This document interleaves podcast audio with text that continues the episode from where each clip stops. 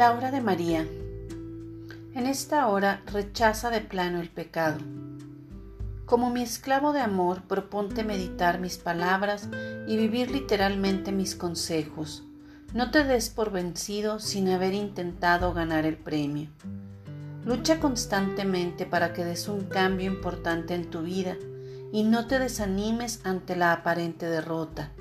Sé consciente que el demonio siempre te estará tentando para hacerte caer y desviarte del camino que te lleva al cielo. No te puedes dejar dominar por él. La gracia la encontrarás en el poder de la oración. En esta hora, rechaza de plano el pecado.